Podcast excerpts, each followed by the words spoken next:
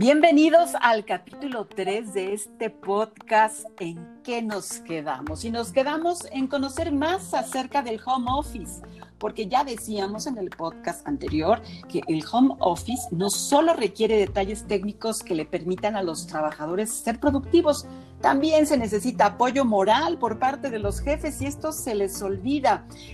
Antes de empezar, les doy unos datos. Hay un estudio de la compañía de software Citrix que lo realizó en Latinoamérica y habla de cómo solamente el 40% de las empresas en toda América Latina brinda opciones de trabajo flexible. Yo creo que el home office, decíamos, llegó para quedarse y necesitamos mejores condiciones, desde luego, para que todo esto se dé. Así es que vamos a hablar del tema.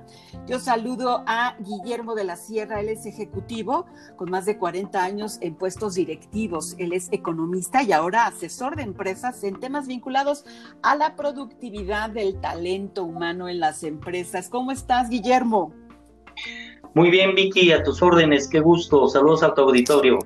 Muchas gracias. Oye, ¿qué opinas del home office? Tú que has, con tantos años de experiencia, que has tenido una gran diversidad de colaboradores, ¿qué opinas de esto que finalmente pues parece que ha llegado para quedarse?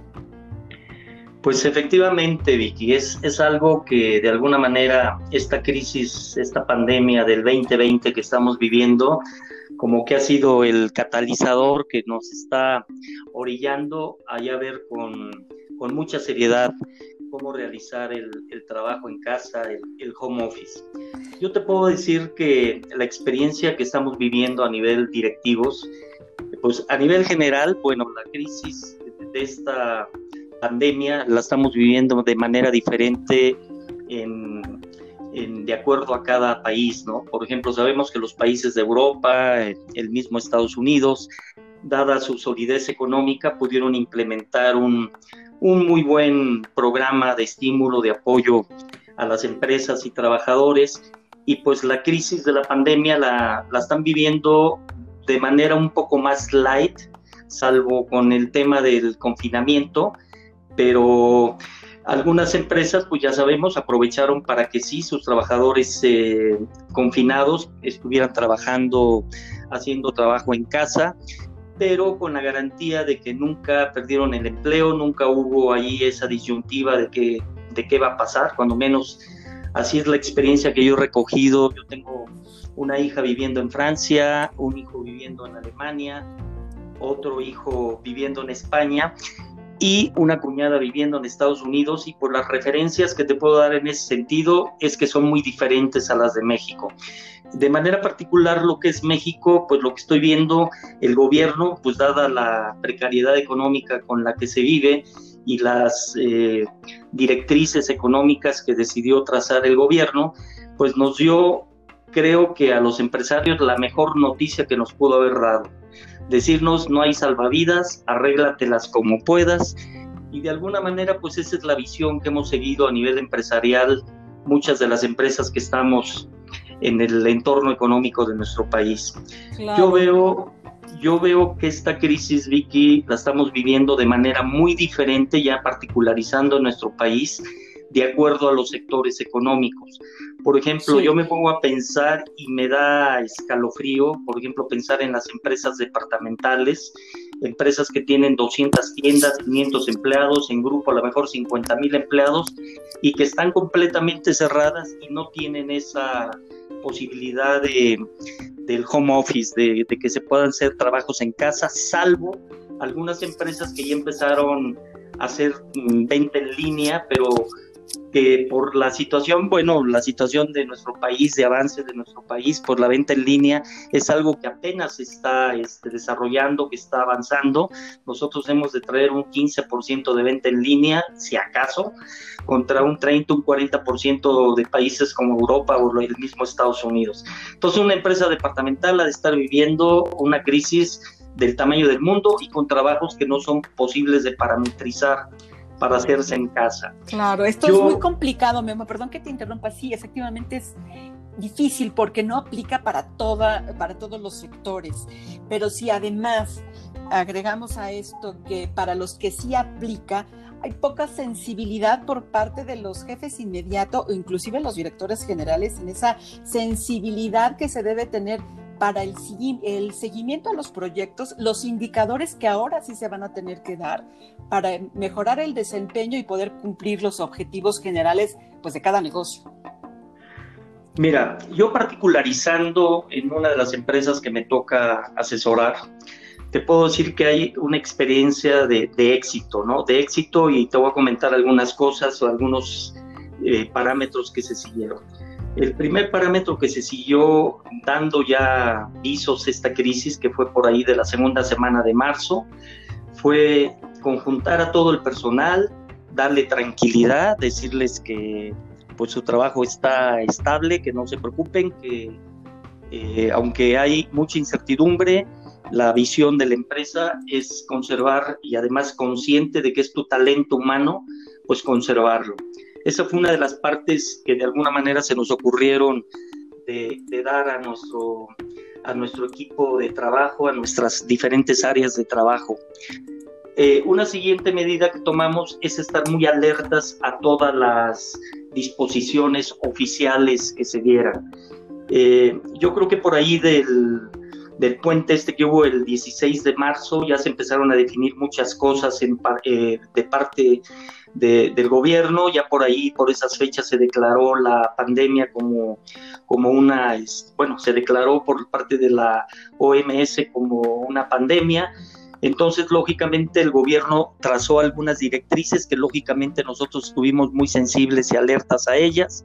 Lo primero que hicimos fue hacer que nuestro personal eh, más vulnerable, o sea, las chicas embarazadas o la gente que tuviera más de 60 años, pues ya retirarlos a su casa, vislumbrar dentro de ellos quién podía hacer trabajo en casa, y este, se diseñaron los procedimientos para que, para que pudieran hacer el trabajo en casa. He de decirte que nosotros ya de alguna manera en ese tipo de empresas ya teníamos en portafolio, ya teníamos en proyecto eh, algunas actividades para que se pudieran desarrollar en casa. Lo único que ha hecho esta pandemia, esta crisis, pues ha sido acelerar a pasos agigantados muchas de las cosas que se tenían en mente, que se habían proyectado, ¿no? Digamos que yo creo que eh, este año se va a recordar a nivel mundial en cuanto al trabajo en casa como el, el, año que fue el catalizador, el que impulsó muchas actividades que se pudieran hacer en casa, el que se hicieran. Claro. Y, Oye, Guillermo, se, se necesita de una gran madurez para que esto pueda prosperar en algo que decimos y hemos repetido, llegó para quedarse. Desde tu perspectiva como director general y en la asesoría que das a estas empresas, ¿cuáles son los aspectos que se deben cuidar y respetar en relación al trabajo desde casa para que todo transcurra de una manera, déjame ponerle eh, el nombre, de una forma madura y que sea altamente satisfactorio para las dos partes y que todos ganen. Mira, yo creo que de parte de la empresa, el empleado siempre te debe de ver con liderazgo, te debe de ver dentro de la turbulencia que estás sintiendo, te debe ver tranquilo y esa tranquilidad se la debes de, se la debes de transmitir. O sea, los dos vectores es la empresa, el otro vector es el empleado, que es tu recurso humano, tu talento, que es muy importante e imprescindible para que la actividad de la empresa eh, a futuro pueda eh, seguirse desarrollando y florecer como tiene planeado. Entonces yo diría, de parte de empresa, el generar ese tipo de tranquilidad. Si ya decidiste que el trabajo se haga en casa, en nuestro caso una de las empresas pues el 90% de las actividades pudieron planearse para que se hicieran en casa entonces trabajó muy de cerca con el área de sistemas, de recursos humanos, y entonces se establecieron, se redefinieron los procedimientos de, de las actividades, se sensibilizó a todo el cuerpo gerencial para dar seguimiento a las actividades de los empleados que iban a estar trabajando en casa y ellos mismos en casa. Y el área, el área de sistemas pues fue un área de enlace muy relevante, muy trascendente, de decirte que están trabajando 24 horas sin mentirte, porque pues, se han implementado muchos este, procedimientos, muchas aplicaciones y pues lógicamente es, implementar y además explicarle al usuario la mecánica para, para trabajar con el nuevo procedimiento y en línea, ¿no? Entonces, pues desde parte de parte de la empresa, pues ese es el, la parte sustantiva y estar muy sensibles a ver cómo puedes ayudar. Por ejemplo, una de las quejas fundamentales de tu trabajador en casa, que antes trabajaba en tu oficina, pues te pones a trabajar en la silla de tu casa y pues a, los, a las tres horas te duele todo el cuerpo. ¿no? Sí, no estábamos listos. Por eso existen las sillas ergonómicas, existen, eh, por ejemplo, el Internet fue otro tema, el, pues básicamente, ¿no? El, las sillas, el Internet. Entonces, pues nosotros estuvimos muy sensibles a ese tipo de aspectos y buscamos eh, eh, llevar las sillas de trabajo de nuestra empresa a los lugares de trabajo de, de casa de nuestros empleados y al empleado que tenía una banda de internet muy baja, pues se le cooperó para que le elevara a una banda más este, adecuada para, pues para todas las actividades que se iban a hacer en línea. Claro. Pues Oye, sí, sí te esto, escucho. esto significa, eh, Guillermo, que además de los ahorros que se van a tener, o sea, la empresa va a ahorrar sin duda, porque pues ya no se va a gastar la misma luz, el mantenimiento, la limpieza, y el trabajador también, pues de alguna forma en los traslados, en la comida, si era comer fuera de casa, en fin, todos estos gastos directos e indirectos que ya no van a existir y se traduce quizá hacia otro lado el gasto. Para cerrar este podcast, ¿qué le recomiendas a los que nos están escuchando desde las dos ópticas, empresa y trabajador? Mira, eh, voy a empezar por el trabajador. El trabajador, desde mi punto de vista, debe de hacer conciencia que estamos en un cambio de paradigma. Eh, o sea, eso hay veces que el trabajador no te lo visualiza. Entonces debe tener conciencia de que debe de conservar su empleo. Entonces tiene que multiplicarse, tiene que ser más eficiente, dejar de quejarse, porque todos estamos trabajando a otro ritmo, con otra incertidumbre.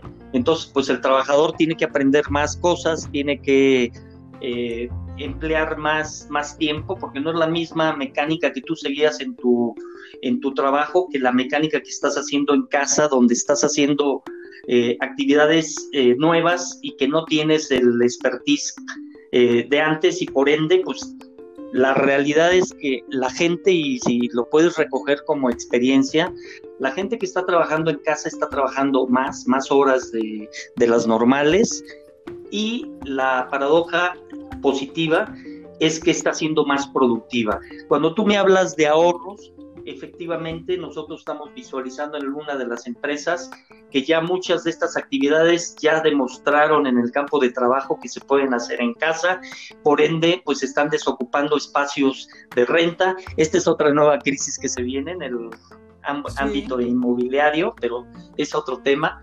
Este, entonces, si me hablas de ahorros, yo, yo te diré que los ahorros van a ser este no tan, no tan conmesurables, no tan, no, no tan fuertes o tan visibles como los que se pudiera pensar. Porque lógicamente, mira, si el trabajo en casa se va como yo lo visualizo que se da en Alemania, que yo tengo una nuera que trabaja desde hace dos años en casa para una, una de las cadenas más importantes de hoteles, ella hace organización de convenciones en Alemania para hacerse en Dubái para un hotel de Dubái. Entonces, este, organiza para cosas de Fórmula 1 eventos en su, en su hotel, todo lo coordina desde su casa. ¿Qué hizo su empresa? Fue a ver eh, su casa, vio el lugar donde iba a trabajar, que estuviera adecuado, le, le, propuso todo el mobiliario, le, le, paga incluso hasta una renta por el espacio que está este, utilizando y te puedo decir que la experiencia es magnífica, mi nuera rompe todos los récords de ventas que le proponen, etcétera. Ahora, estamos hablando de mentalidad alemana, organización alemana y de claro. alemana, pero yo creo que el empleado mexicano no, no está muy lejano a ese tipo de, de, mentalidad, ¿no? Y e, esto va a ser un proceso. Entonces, pues yo ojalá que yo, sí, recomendaría de parte del empleado que esté muy sensible a eso y que evite la queja, o sea, esto lo va a superar y hay que eh, mentalizarse a que hay que conservar el empleo, que yo creo que ahorita es el, va a ser uno de los elementos escasos a futuro, ¿no? Y desde el punto de vista empresa, yo te diría lo que ya te comenté, hay que estar muy, muy sensibles a las necesidades del empleado. Para que el empleado realice su trabajo, pues un poquito, sin ser tan alemanes, pues sí ser conscientes de que está trabajando en su casa y pues este, a lo mejor le puedes ayudar para que si tiene dos recámaras, eh, con un poquito más que le pagues de sueldo, se vaya a una casa de tres recámaras y una de las recámaras la destine ya como estudio de trabajo formal, se lo adecúes para ese trabajo y te puedo asegurar que va a ser un, un trabajador muy productivo. Uno de los defectos que yo veo del trabajo en casa es que los horarios no se establecen bien.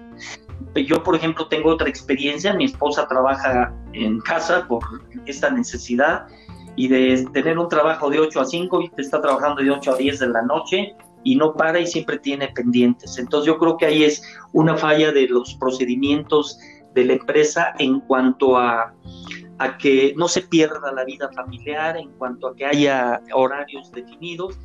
Y yo siento que ahorita por todo lo que se está presentando es un poco por porque estamos eh, adquiriendo algo nuevo, nos está costando más trabajo y por ende le dedicamos más tiempo.